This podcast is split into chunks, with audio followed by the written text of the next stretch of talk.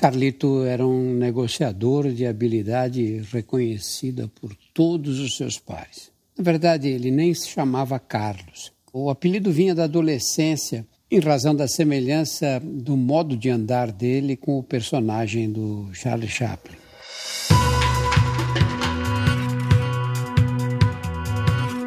Olá, eu sou Drauzio Varela e aqui você vai ouvir outras histórias.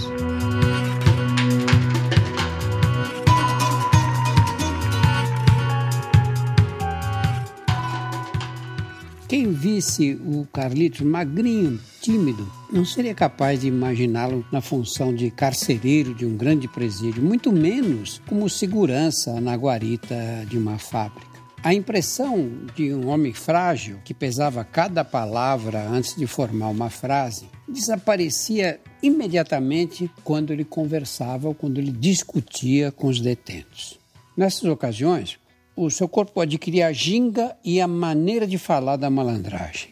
As gírias, a inflexão da voz, a pobreza gramatical da linguagem, os verbos mal conjugados e um olhar de esguelha com o queixo levantado contrastavam de tal forma com a personalidade habitual dele que ele mais parecia um ator em cena.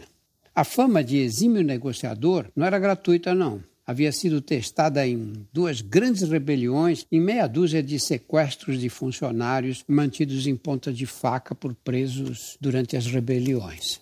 Numa delas, com o pavilhão em chamas, foi levado para o telhado com vários colegas, com os presos em volta com dezenas de estiletes e facas.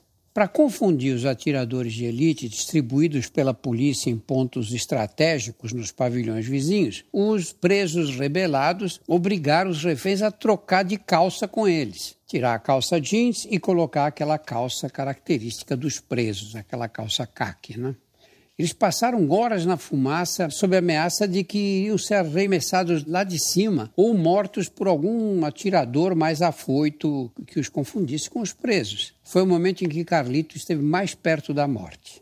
Ele descreveu essa cena assim: ó, na beirada do prédio, com os olhos vendados, com uma faca no pescoço, dois ladrões com bafo de pinga de Maria Louca, ameaçando jogar a gente daquela altura. Na mira da polícia com as armas engatilhadas, a probabilidade de alguma coisa dar errado é razoável. É, de fato era razoável. Foi então que ele conseguiu se aproximar de um dos líderes da revolta para explicar que não podia morrer por dois motivos. Primeiro, porque a mãe estava velha e não tinha outro filho. Segundo, porque os demais funcionários se vingariam dos comandantes da rebelião, caso algum eh, companheiro morresse. Não chegou a saber qual dos dois argumentos foi o mais convincente. E aí ele explicou: as únicas coisas que um ladrão respeita é a figura da mãe e a própria vida. A experiência de vestir a calça uniforme deve ter mexido com os brios dele porque numa outra oportunidade, quando ele caiu refém em companhia de mais dois funcionários, na mão de um grupo de detentos apanhados em plena tentativa de fuga, assim que ele recebeu a ordem para trocar de calça, ele impediu os colegas de obedecê-la e encarou os algozes armados disse assim: Então vocês vão tirar as calças de três cadáveres. Já fiz essa palhaçada uma vez e não faço outra. A cara de vocês é ser ladrão. A nossa é de trabalhar para o Estado. Cada homem com seu destino, mano.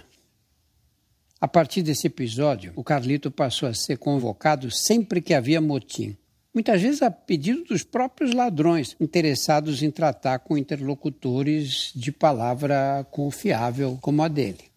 O Carlito morava com a mulher e a sogra, uma senhora italiana, mais moça do que a aparência indicava, sempre vestida de preto, num sobradinho perto do cemitério do Chora Menino. O respeito que ele gozava no trabalho, infelizmente, não encontrava correspondência no ambiente doméstico. A esposa tinha um relacionamento tumultuado com a mãe. Uma dizia pau, a outra pedra brigava até por causa de preferências antagônicas nas tramas das novelas da televisão. Era preciso paciência de Jó para aturar o clima de tensão permanente entre a mãe e a filha. os desaforos mútuos, as acusações recíprocas de ingratidão e a choradeira inevitável no final da discussão. As duas só se punham de acordo nos momentos em que a filha desfiava a ladainha de queixas contra o marido, que não prestava atenção quando ela falava, não se interessava por seus problemas, não a levava para passear, sujava muita roupa. Nesse momento, a mãe largava tudo para se postar ao lado da filha numa atitude de solidariedade silenciosa que tinha o dom de irritar o genro. Um dia, Carlitos se encantou com a telefonista da fábrica. Conhecedor do gênio da esposa, cauteloso, ele fez da discrição uma estratégia permanente. Os dois se encontravam exclusivamente no apartamento dela, duas ou três vezes por semana em horários insuspeitos. Em casa, ele justificava com o excesso de trabalho e as horas extras, e aí tinha a desculpa para os atrasos e para a falta de interesse sexual. Acontecimentos que forneciam para a mulher um motivo a mais para atacá-lo, sempre com a anuência muda da mãe. A tragédia teve lugar numa manhã em que ele madrugou para tomar café na casa da telefonista antes de ir para o trabalho. Enquanto os dois namorados esperavam o ônibus, a esposa desceu do carro de uma vizinha, acompanhada da mãe, e se engalfinhou com a rival diante dos que aguardavam no ponto. Foi um custo para o Carlito separá-las e empurrar a namorada para dentro do primeiro coletivo que a providência divina fez parar por ali. A sós com a mulher enfurecida, disse que eram apenas colegas de trabalho e que a outra o contratara para pregar um varal na área de serviço, tarefa pela qual ele havia recebido a importância de 50 reais, agilmente retirados do bolso para confirmar a veracidade da explicação. Incapaz de acalmar a consorte que lhe dirigia impropérios a plenos pulmões, o Carlito finalmente berrou que não suportava mais a vida ao lado dela e da bruxa de preto que a acompanhava e que o remédio era a separação. Ele voltou para casa depois da meia-noite desse dia com hálito de bebida. Encontrou a mulher com a mesa posta.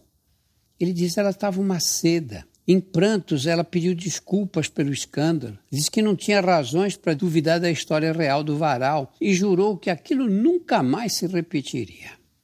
O Carlito ficou firme, não se comoveu não. Ele insistiu que entre eles estava tudo acabado.